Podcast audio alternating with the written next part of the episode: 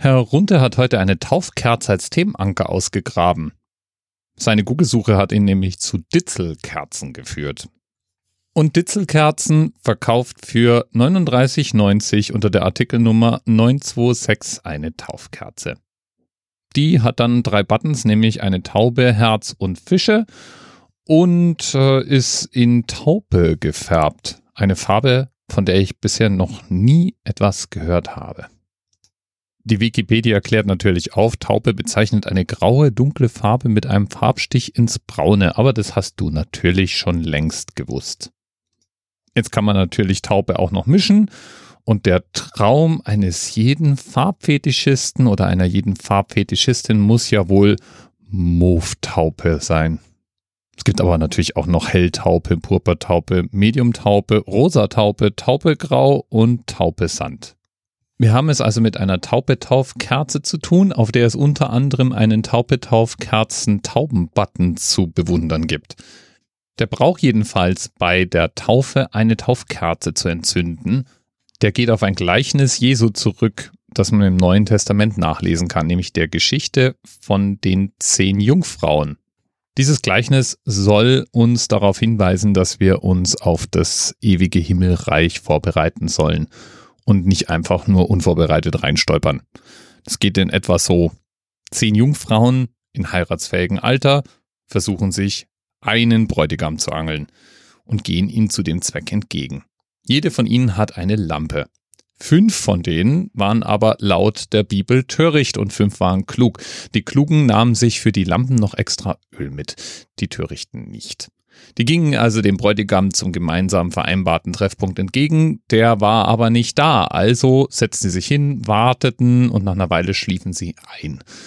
Als es dann plötzlich hieß, der Bräutigam wäre im Anmarsch, griffen die alle ihre Lampen, um dem Bräutigam entgegenzueilen, und die fünf Törichten hatten jetzt nun kein Öl und wollten von den fünf Klugen Öl abhaben. Die fünf Klugen wiederum haben gesagt, ach, nehmt doch euer eigenes Öl und wenn ihr es nicht mitgenommen habt, ja, dann müsst ihr halt zum Markt gehen und euch welches kaufen. Gesagt, getan. Die fünf ohne Ersatzöl schlappen zum Markt, die fünf mit dem Öl gehen dem Bräutigam entgegen. Ja, und als dann wenig später die ohne Öl hinterherkommen wollen, stehen sie vor verschlossenen Türen und der Bräutigam musste nur noch unter Fünfen und nicht unter Zehn auswählen. Und die Moral von der Geschichte, wenn du eine Jungfrau bist, dann latsch nicht in einer Gruppe von Zehn los, um den einen Bräutigam abzubekommen. So würde ich das jetzt mal lesen. Das ist ja fast schon wieder Bachelor. An dieses Gleichnis wird jedenfalls erinnert, wenn man eine Taufkerze anzündet. Übrigens, der Brauch, getauft zu werden, ist eine christliche Einrichtung. Sie ist sozusagen der Eintrittsritus. Wer getauft ist, gehört der christlichen Gemeinschaft an. Dieser Ritus ist seit dem Neuen Testament üblich. Da gibt es auch die Geschichte, in der sich eben Jesus von Johannes dem Täufer taufen lässt. Allerdings gab es natürlich ähnliche Rituale schon vorher. Die hatten nur alle möglichen Bedeutungen. So ließ man sich zum Beispiel manchmal rituell tauchen, um bestimmte Krankheiten loszuwerden. Oder als Zeichen der seelischen Reinigung. Da hing es dann natürlich auch immer davon ab, in welchem Gewässer und auf welche Art und Weise. Aber so richtig, fix und formell hat's Jesus höchst persönlich gemacht. Also zumindest, wenn man Matthäus Glauben schenken darf. Demzufolge ging nämlich Jesus auf seine Jünger zu und hat ihnen nicht nur den Auftrag gegeben, die Lehre zu verbreiten, sondern auch alle Völker zu seinen Jüngern zu machen und als Zeichen eben auch zu taufen. Ich selbst wurde ja erst mit vier Jahren getauft. Der Hintergrund davon war, dass meine Mutter eigentlich vorhatte, es mir selbst zu überlassen, in welche Kirche oder Religionsgemeinschaft ich als Erwachsener eintreten wollen würde und mich deswegen nicht getauft hatte. Jetzt war es dann so, dass meine Schwester, die vier Jahre jünger ist als ich, als Frühchen auf die Welt kam und es am Anfang hieß, sie würde vielleicht nicht lange leben. Aus Gründen, die ich heute nicht mehr nachvollziehen kann und zu denen mir auch die Details fehlen, war meine Mutter damals regelmäßig mit einem Schwesternkloster in Kontakt. Die fing nun an, auf meine Mutter einzureden. Es wäre ja schließlich das Risiko der ewigen Verdammnis, wenn meine Schwester sterben würde, ohne vorher getauft worden zu sein.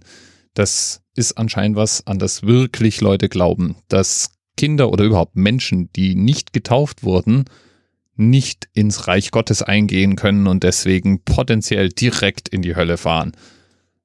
Das mag jetzt vielleicht nicht gängige Lehrmeinung der Kirche sein, aber das ist tatsächlich was, das habe ich auch schon mal in einer Diskussion im Familienkreis gehört. Kein Scheiß.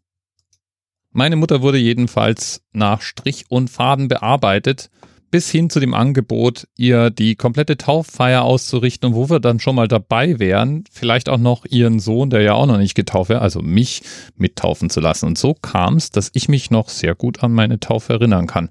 Zwar die Erinnerungen eines Vierjährigen, also eine wilde Mischung aus dem, was ich für meine Erinnerungen halte und Fotos, die ich irgendwann mal gesehen habe und Erinnerungen, die ich mir wahrscheinlich aus Erzählungen zusammengestrickt habe, aber dann doch recht lebendig gut 16 Jahre später bin ich dann zum Amt gegangen und aus der Kirche wieder ausgetreten.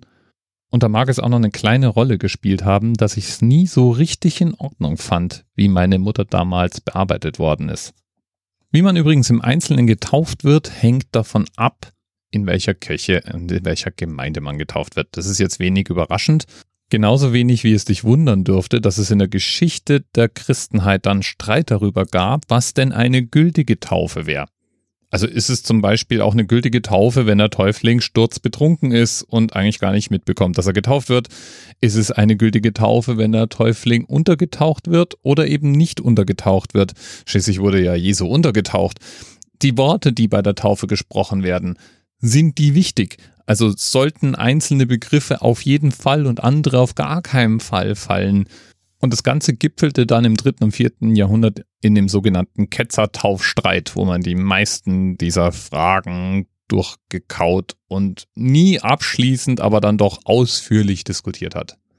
Seit 2007 gibt es die sogenannte Magdeburger Erklärung. Und in der wird festgehalten, welchen Minimalstandard eine Taufe zu genügen hat, damit sie von den jeweils anderen Gemeinden anerkannt wird. Und es funktioniert dann, naja, so mehr oder weniger. Dieser Erklärung nach reicht es in aller Regel, die Taufe auf den dreieinigen Gott durchzuführen, durch Untertauchen oder Begießen mit, wichtig, Wasser, nicht mit irgendwelchen anderen Flüssigkeiten und in der richtigen Intention. Also der Taufende muss die Absicht haben, den Täufling im Sinne der Kirche zu taufen. Manche Gemeinden würden jetzt noch ergänzen, dass der Täufling sich bewusst dafür entscheiden muss, das ist ein wichtiges Detail, weil das schließt ja eigentlich die Säuglingstaufe komplett aus. Und auch bei der Frage, ob jetzt nun untergetaucht werden muss oder nicht, ist man manchmal nicht ganz so kompromissbereit. Allerdings ist das im Großen und Ganzen vermutlich dann doch irgendwo egal. Der ist so, junger Christenmensch, äh, taube dich auf den Namen Namen. Fick den Namen vergessen. Wer heißt jetzt der?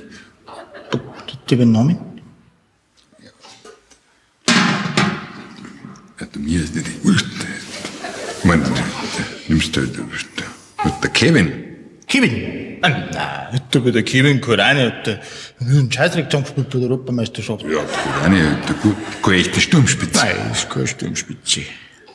Okay, das müsste man mal sagen. Umsetzen. Also, junger Christenmensch, ich taube dich auf den Namen Ronald McDonald. Gott sei Dank. Zum Gruße. Amen. Ja, das Servus.